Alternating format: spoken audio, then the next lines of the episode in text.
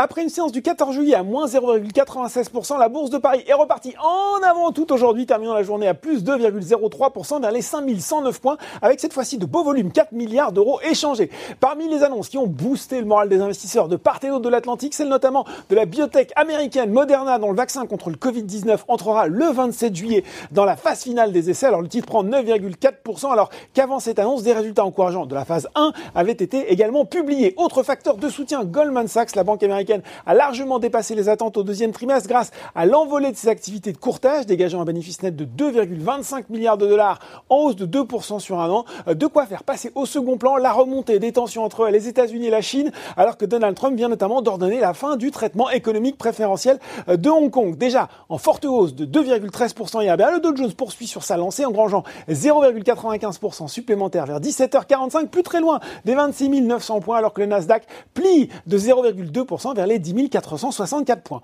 En France, cet accord qui domine les hausses du SBF 101 avec une progression de 6,9%.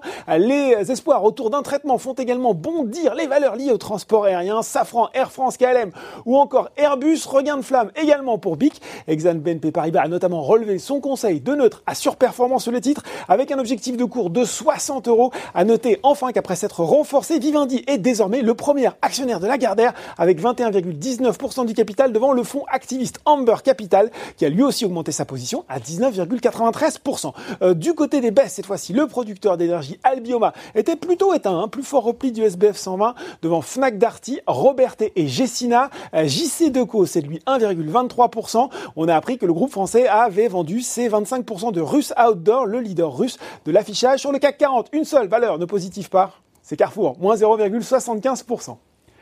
Voilà, c'est tout pour ce soir. En attendant, n'oubliez pas tout le reste de l'actu éco et finance et sur Boursorama.